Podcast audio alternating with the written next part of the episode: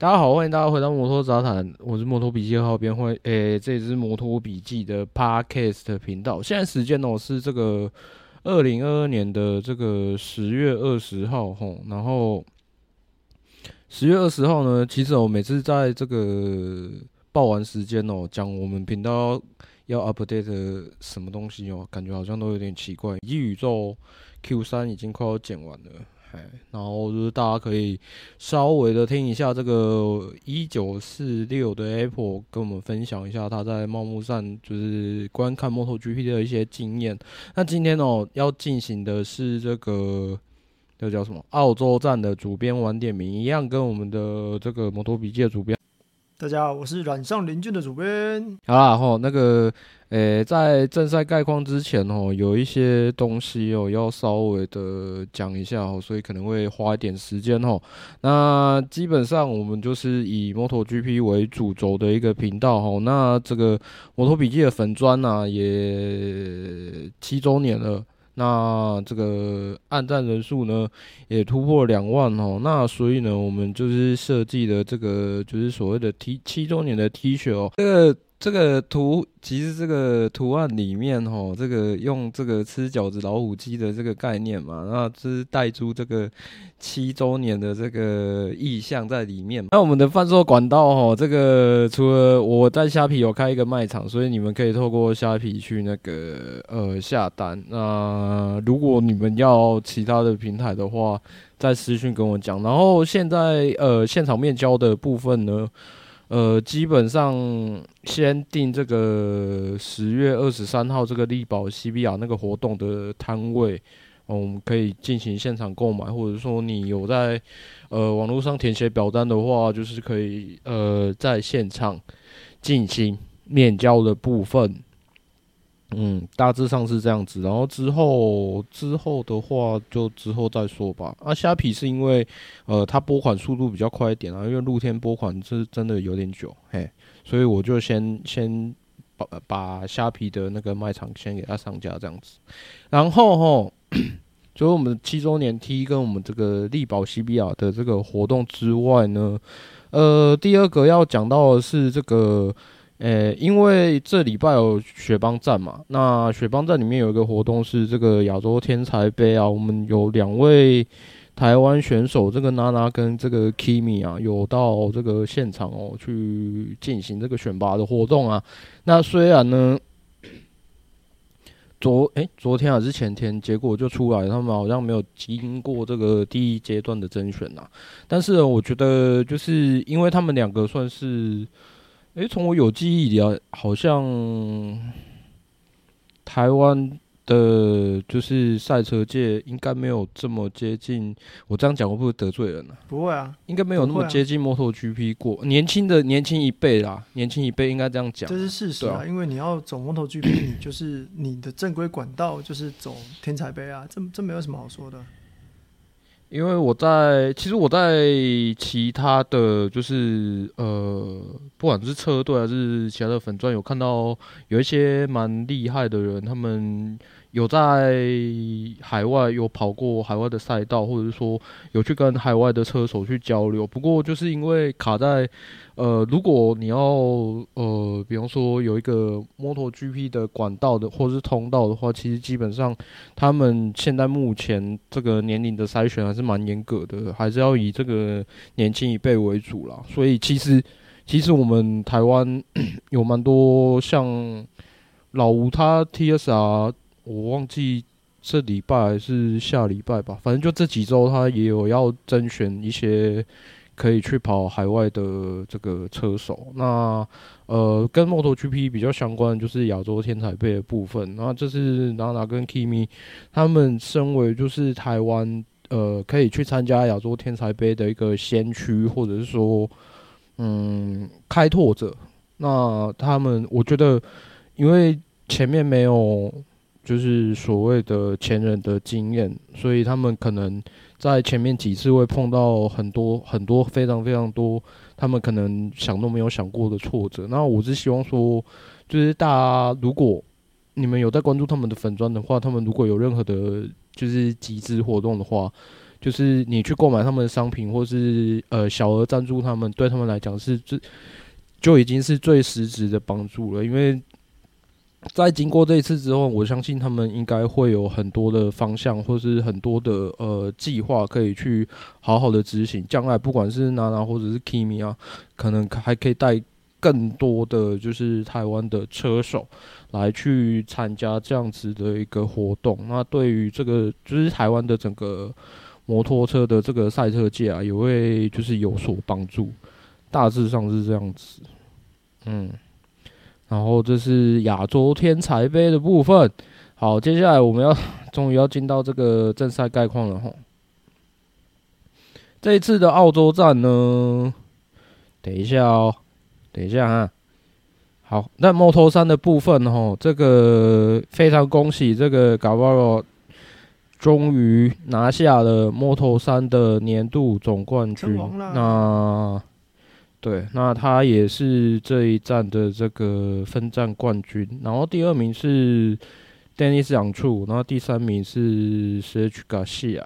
好，那 积分部分的话，Gavaro 是两百九十分。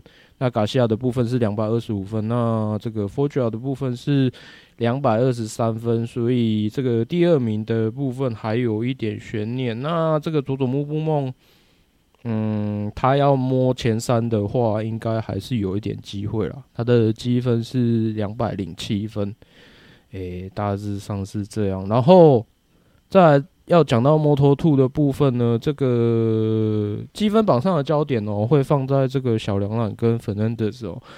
不过呢，这再怎么也没想到哦，这个 Fernandez 居然在这一站就转倒了哈。然后，所以呢，小梁缆虽然呢排位成绩不佳，不过现在目前呢在积分榜上反而是一个领先的一个状况。那拿下分站冠军的是近况非常好的 Alonso Lopez，那第二名是这个 Pedro Acosta，那第三名是 Jack Dixon。所以目前的积分榜呢，第一名是两百四十二分的小梁缆，那第二名是这个 Fernandez，他的积分是二三八点五分，那第三名是 Aaron Canet 的一百九十二分。那要讲到这个 drama，也是 drama 多多的这个 MotoGP 啊。拿下分站冠军了的是这个 Alex Rins，那第二名是这个 Mar Marquez，那第三名是杜卡迪的 Pecco Bagnaia。那这个吼，因为 Fabio Quartararo 这一站一分未得啊，所以目前的积分榜。这个佩科马尼亚亚是已经逆袭哦，来到了两百三十三分，而且他领先法比奥·科达罗的幅度来到双位数哦。法比奥·科达罗现在积分仍然是两百一十九分而已哦，那所以他在后面只剩两站哦，他要他要再把这个位置抢回来，会非常非常的辛苦。照目前呃，不管是他自己的状况，还是三叶整体在。赛车整备上面的状况，可能会非常非常困难。那面对这种困境的哦，不只是只有 Fabio Cotaro 而已哦。这个阿普利亚的大一啊，目前在积分榜的第三位是两百零六分。那他他们其实这几站也跑得不尽理想，大致上是这样子。那值得一提的是，Fabio Cotaro 其实他之前的。积分领先哦，其实最大来到了这个九十一分哦。那一直到呃下半季，大家都印象应该都很深刻，佩科巴尼亚的状况非常非常好。那感觉上好像真的只有在茂木呃那个赌注他没有赌对这样而已。可是其实现在这样看下来，他损失的分数不大。嗯，就目前的局势大致上是这样子。那在这场之后呢，呃，有一个跟年度奖项有关系的是，这个巴扎基拿下了这个年度最佳新秀。好，大致上是这样子。好，那接下来我们就是来正式的聊一下我们 MotoGP 澳洲站啊，MotoGP 级别的比赛。那其实呢，呃，这一站真的其实相当的精彩啊。不过，其实如果大家有印象的话，在澳洲站这边。一直以来哦，都是有相当精彩的比赛哦。如果我自己来说的话，其实我对澳洲站，我认为呃最精彩的比赛都跟 Andrew Ioni 有关系呀啊，不论是他撞到海鸥啊，还是不论是他不知道我忘记是二零一四、二零一五年哦，好像就是从后面往前杀到前三名哦，那那个那个冲劲真是令人就是吓到，老实说真是吓到，没想到他会表现那么好啊。那回到这场比赛啊，其实，呃，我们其实可以预期这场比赛会相当的接近啊，因为澳洲站这个菲利普岛赛道，它是一个高速弯，然后再加上它左右弯其实是数量不对称，那就表示呢，呃，我们车手会使用到呃左右不对称胎，那温度又没有很高，就表示我们要。呃，车手们要试着去对轮胎啊做磨耗管控。那要对轮胎做磨耗管控啊，其实在比赛之前就要先下定他们的目标，看是要呃在起跑之后就马上往前冲，那把距离拉开，维持一个安全的缓冲距离，那就是一路撑到最后，或者是说就是控制比赛的节奏啊，就是大家都跑慢一点，那。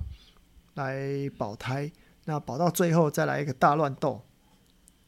那很显然啊，很显然这一场澳洲站的比赛其实会比较偏向后者。呃，毕竟前面其实没有什么太大的，没有什么太大的意外哦。啊、诶，不对，应该说前面有很多意外，只是没有什么超车的动镜头。那在中间开始往后的时候，我们就会看到大家前面前排的人杀得乱七八糟。那其实先从 Paco Bagnaia 来说好了啦。其实从刚刚也有讲到啊，从呃下半年开始，Pecco 那个状况真的是嗯无法挡，应该这么说。除了真的是除了茂木那一次状况不好以外哦，他只要在比赛中只要是头牌啊，几乎都可以拿到不错的成绩啊。应该应该说看起来就是呃。冠军是十拿九稳的啦。那相较之下，就是现任的世界冠军呢，Fabio c o t a r o 他的整个情况就跟 Pecco 是完全相反。他下半季就没有上半季那样子的自展能力了啊。那确实呢。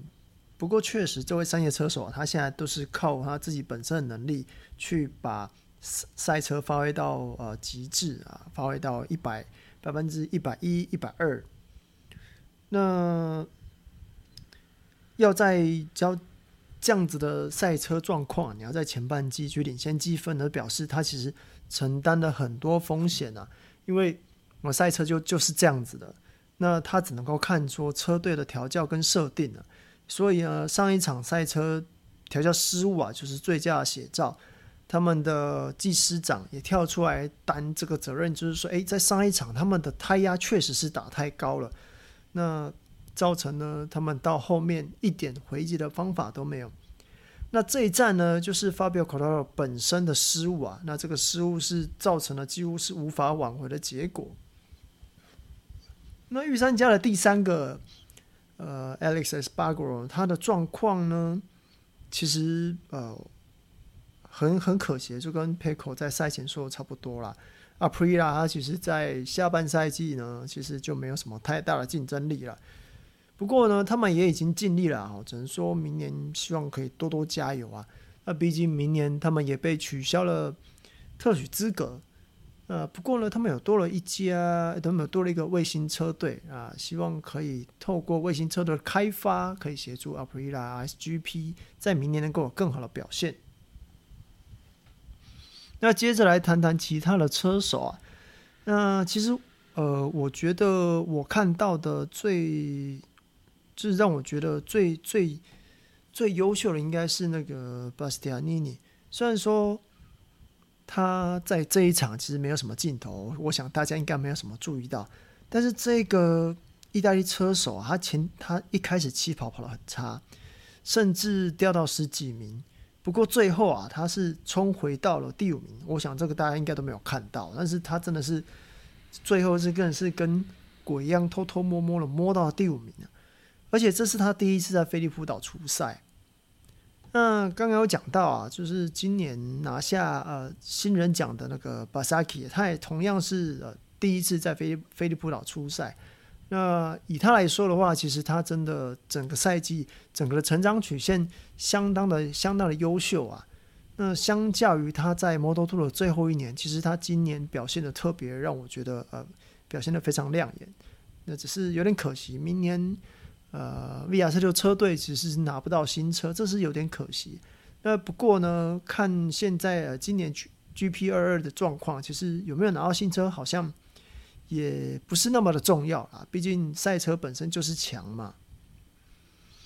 那接着想聊聊一下 Marc Marquez，那毕竟呢，他这这边的比赛真是没有话好说啊。从那个练习赛啊，他又上演了一次二零一九年那个旧车，然后到正赛使用软胎厮杀的表现啊，其实在这表在这显示出他的身体状况已经恢复了不少。那更重要的是，他们这一台呃，二零二二年全新的 S R C 二一三 B 啊，在这里表现其实呃没有没有非常的不好哦。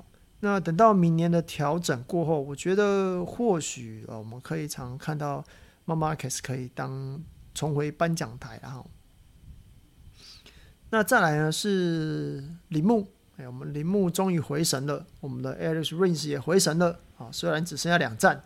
哎，不过没关系，这一站可以看出呢，呃，我们这个 GSX Double R 它的优势啊，它是一台相当灵活的赛车，还有非常过人的弯速。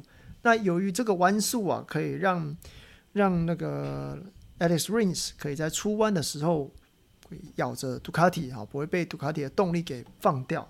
我觉得这相当的重要啊，因为去看发表的状况，就会发现其实他在这边他。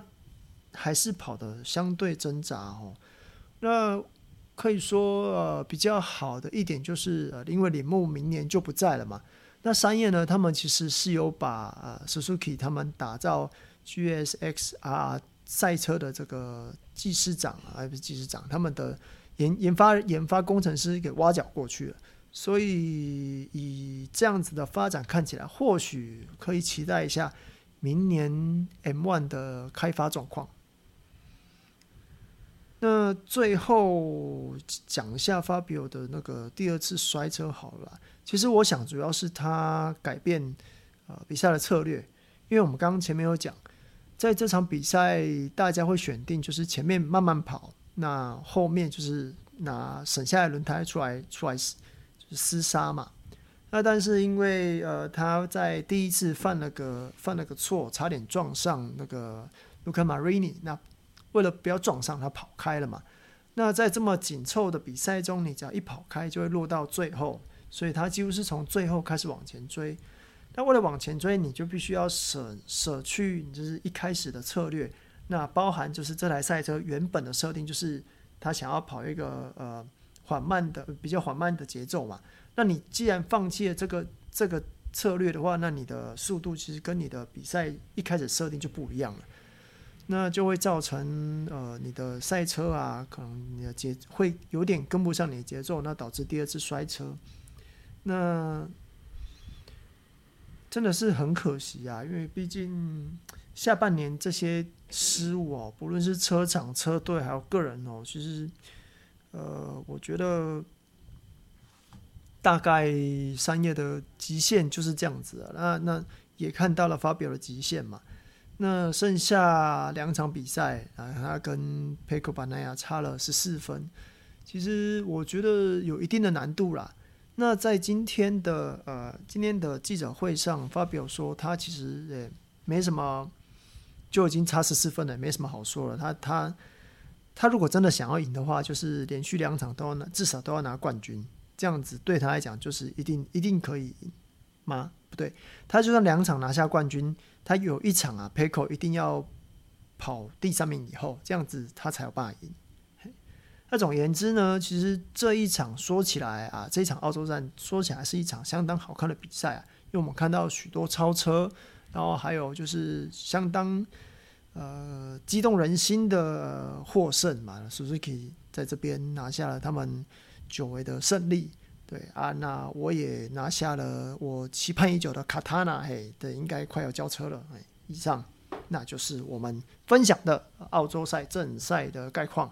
前面有一些还没有讲到的，啊，就就是想说摆在这里讲。首先是 Moto2 其实发生了一个蛮严重的事故啊，这个 Jorge Navarro，Navarro。好黑 Navarro 嘛，就是发生了，呃，我们最害怕看到的那种，就是被追尾追撞的事故啊。那所幸还好，他送医的这个时间算是压缩的蛮短的，所以他呃目前人是没有事啊，这样子。那就是还好没有看到那种比较不幸的结果，因为他是他是真的整台车往他的背背跟腰那边整个整个撞上去啊，对啊，那个画那个画面很可怕，我觉得那个画面很可怕。对啊，因为对照之前那个又又有一个车手过过世的消息啊，就是其实我们都很怕会碰到这样子的事情啊。那 Dona 在他自己可以掌控的赛事去做一个年龄的限制，嗯，其实有的时候，对啊，有的时候有时候想想好像没有什么用，可是。站在站在你自己有在看比赛，或是你自己有在跑比赛的立场来讲，感觉上好像又没有办法，呃，去做一些比较有效的。至少至少，我觉得很多东西感觉上好像做了没有办法马上看得到效果，是很无力啊，是真的很无力啊。对啊，因为像这种画面，像这种惊险的画面，就真的是不知道要看几次。因为现在，呃，不管是车队会想办法让赛车更快，然后其实我觉得车手他们现在的训练环境也都非常非常的，我我个人认为啦哈，我个人认为他们训练的环境也都非常非常的接近的，因为他们基本上参加的赛事应该都差不多了吧？那应该应该是说有心要参与、有心要走这条道路的，一一定都会一定都会去。走过那一个那几个系列的赛事，所以我觉得其实实力差距是都差不多的，可以可以爬到这个等级来，一定是都差不多。哎、欸，我想要插播一个东西，大家听听看，就是因为刚刚在讲说车现现代车手的训练强度嘛，对不对？其实我们都有看到，像大一他就把自己操的跟什么一样，然后我我最近看到。我最近看到不知道哪一篇留言下面有有有人贴杜汉骑那个 GP 五百嘛，然后就有人讲说啊，现在已经场上已经没有人可以骑这台车了。可是我觉得很难讲哦，因为其实很难说、欸。其其实那个车手现在车手训练的强度很强哦，他其实不会比以前的差，所以我我认为。不一定说现在的车手没有办法没有办法控制 GP 五百的车哦，或者是说，而且应该说，现在车手其实他们训练的，他们主要的训练车是滑，是那个是那个那个 Motocross 哦，那那种反而反而是真的很难很难控制的车，我觉得现在讲这个很难讲啦，我觉得还是很难讲。或者是说，就换个角度来讲，如果是全盛时期的杜汉，或者是罗西，或者是石头人来去驾驭他们现在当初就是所属车队的现在的最新的赛车的话，我觉得搞不好他们做出来的成绩也不会也不会差诶、虽然说他们可能没有体验过那个时间的单圈呢，因为我常常觉得时间是一个。在赛车场上是一个绝对的标准，嗯，所以它可以让我们去判断，就是现在跟呃过去的一些可以去可以去比对。可是我觉得，因为赛车毕竟还是人在骑的，你怎么会知道？哎，你怎么知道说他全盛时期的这些老车手如果来骑现在的赛车的话，搞不好？搞不好真的会有一些好表现啊，因为他们的，我觉得应该是说他们的那个怎么讲，骑乘风格或者是他们的有一点像斗魂的东西啊，嗯、就是因为他们就是那个时代最好最好的车手了，所以他们一定有一些跟其他车手不一样的特质，所以他们才会呃领先那么多，或者说让人家印象那么深刻。所以搞不好他们骑现代的赛车也会有很好的表现，说不定。你还有要补充吗？哦，我我想到一个。这一站的那个、嗯、这一站的赛道记录不是被霍伊那那个霍伊马汀打破吗？然后我我我有看到就是推特上霍伊老人走，他有说，诶，如果当年啊，当年他他骑杜卡迪的时候是骑现在这台车，他其实应该可以再推往前推两秒。就是刚刚其实这是有点延续刚刚讲的那个话题啊，对，其实我觉得。但他他当然他是开玩笑的啊，不过也可以看得出来，就是其实杜卡迪赛车它进步非常多啊。对啊，就是我觉得就是车搭人或是人搭车，其实我觉得都很难讲啊。嗯，嗯，因为因为因为条件不一样了嘛，嗯、对啊。然后哎、欸，我刚刚讲到哪里？从 Moto2 从 Moto2 一直讲到那个好那。在摩托 GP 上面的话，我觉得表现最好的应该还是 Alex Rins 啊，嘿，然后这次他没摔了，因为毕竟，对啊，毕竟呃，在这个场地来到这个，我应该我我应该要先先讲哦，我呃，应该是说这一场应该要分两个故事线啊，就是呃，御三家是一个，然后呃，这场的就是表现。呃，让人家印象深刻的是另外一个故事线。然后我觉得 Rings 应该是这一场表现最好的车手。那他从这个第十位起跑，然后其实其实我后来我后来重新看一次的时候，我才发现说他不是一开始就冲上来，他跟密尔还，因为我们常常说铃木两个人总是成群结队的在一起嘛。嗯那他其实前半段的时候也是跟米尔就是粘得很紧，然后一直是一直到后面才慢慢开始摸上来。然后我觉得，呃，总算是让我们有看到一点过往那个铃木铃木的这种很可怕的本事啊。那虽然说来的时间点有一点晚了，不过我觉得对铃木来讲也算是一个对铃木呃厂队。来说也算是一个蛮值得的回忆了啦。那对 Rins 来说，可能对他呃之后的一些，我不知道，我不知道该怎该怎么说哎。反正就是对他来讲，应该会找到一些骑车的动力吧。然后。如果要说，我先把表现惊艳的讲完好了。其实表现惊艳的，我后来我后来有点想选妮妮哥，我有有点想选野兽哥，因为呃，从第十五位后来冲到第五名的话，我觉得我觉得不不选他实在是有一点有一点说不过去了。嗯其实大家都没有注意到，他真的，他真的起跑位置很差。对啊，然后他还可以冲到第五名，就表示他对轮胎的控制，他对轮胎模号的控制非常非常好。那这当然在之前我们就已经有看过，他本身对轮胎的管控啊，对轮胎的理解能力非常好啊。那当然这一场表现呢，更就是更更展现出他确实是有这个能力的。然后其实这一场是应该要提妈妈 case 啊，然后。可是，因为其实比赛完的当下，我已经把我想要表达的东西，就用一张图片全部都全部都发泄完毕了。因为我觉得，因为我觉得之前啊，说真的，我觉得，呃，我们粉专，呃，当初主编把我拉进来的时候，我有想过我自己的定位。我觉得主编他呃采取的报道的立场会比较。中性一点，就是会比较呃，基本上是每个车队都会讲，那也是用那种就是国外媒体那种比较客观的立场来去分析一些呃车手之间的事情或是一些场边的新闻。那我觉得对我来讲，我觉得应该如果要如果编辑群要有所不一样的话，应该。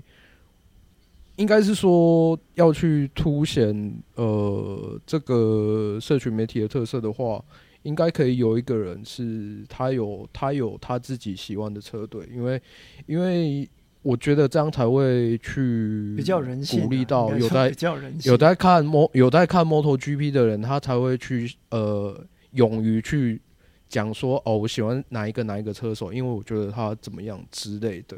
他差一点嗨赛嘛，所以他收油嘛，然后 Fabio 来不及嘛，所以就撞上去嘛，然后东西卡在九三的后轮嘛，然后造成后面一连串跟踪上的事情嘛。那其实从那一次之后，我就有点在意有一些就是很不理性的言论。那我觉得好不容易终于有一场是他可以呃，要怎么说他。最后在正赛选择软胎的时候，其实呃，他车队里面的大部分的技师都是，都是就不其实不是很认同。其实你看，你看起跑起跑的时候，大家的选择你也知道，这个人这个人选择软胎，他到底是哪里来的把握？我我第一个反应是，这怎么可能跑得完呢、啊？因为其实澳洲站它是它弯很多嘛，然后它呃。我自己啦，我自己呃，在游戏里面的感觉是，其实有的时候你油门开的时间会要比较长。那通常那种时候，后轮的选择跟这个场地的温度还有场地的抓地力来讲，就会比较考验车手他自己的管理能力，因为它不是一个单纯的就是 stop and go 的那种赛道，所以对后轮来讲的管理能力很考验车手，所以他其实。可以用软胎跑完，然后再加上呃前面也有很多，就像主编刚刚讲的，他练习赛有旧车啊，或者他的一些在场上的一些动作啊，都大致上可以看得出来说，他手臂恢复的状况真的是还蛮不错的。至少我觉得他感觉上已经有信心来去做。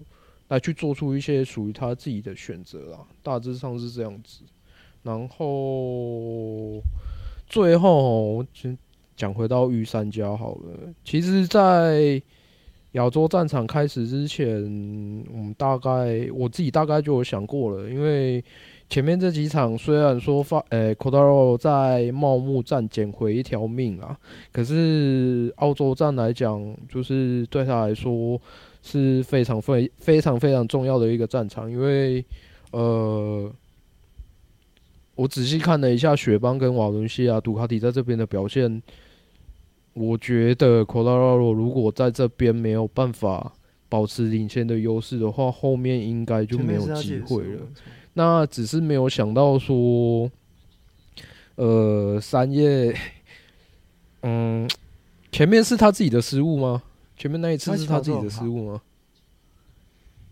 啊，那那那就真的是没话，因为其实如果你们有看 MotoGP 官网的一些起跑的照片的话，他起跑是做的不错的。他起跑做的很好，他起跑做的非常非常好。可是，但但是他待在那个 Marini 后面太久了，那个失误真的对他来讲太致命了。那之后他又摔了一次。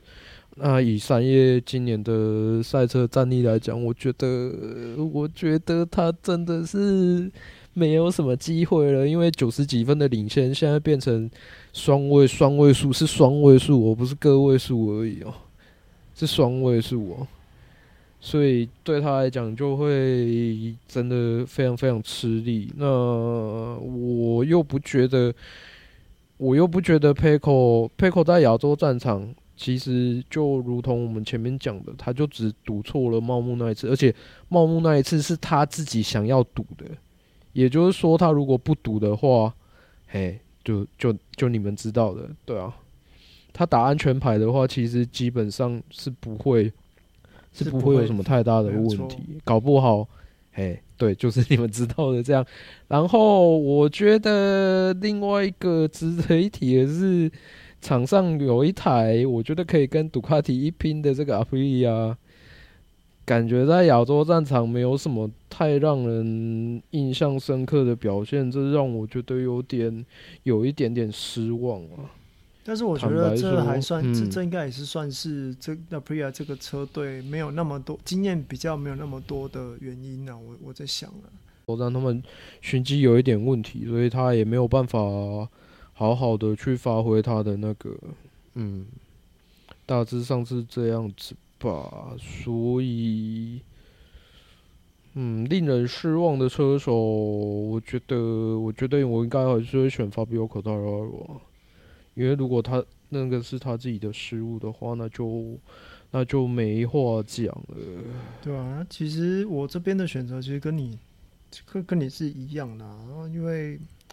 很多东西我们刚刚都已经讲过了嘛，那呃，我我觉得啦，我觉得如果 Pecco 这样子再赢不下来，我觉得他一定是诈赌啊，他绝对诈赌。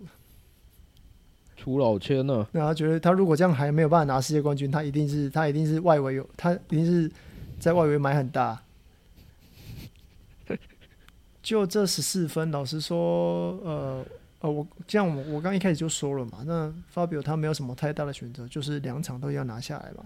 但是你的对手是八台杜卡迪，就算 Pecco 没有赢也好了，就算 Pecco 在分站拿不下来也没有关系，他只要有人在前面就好了。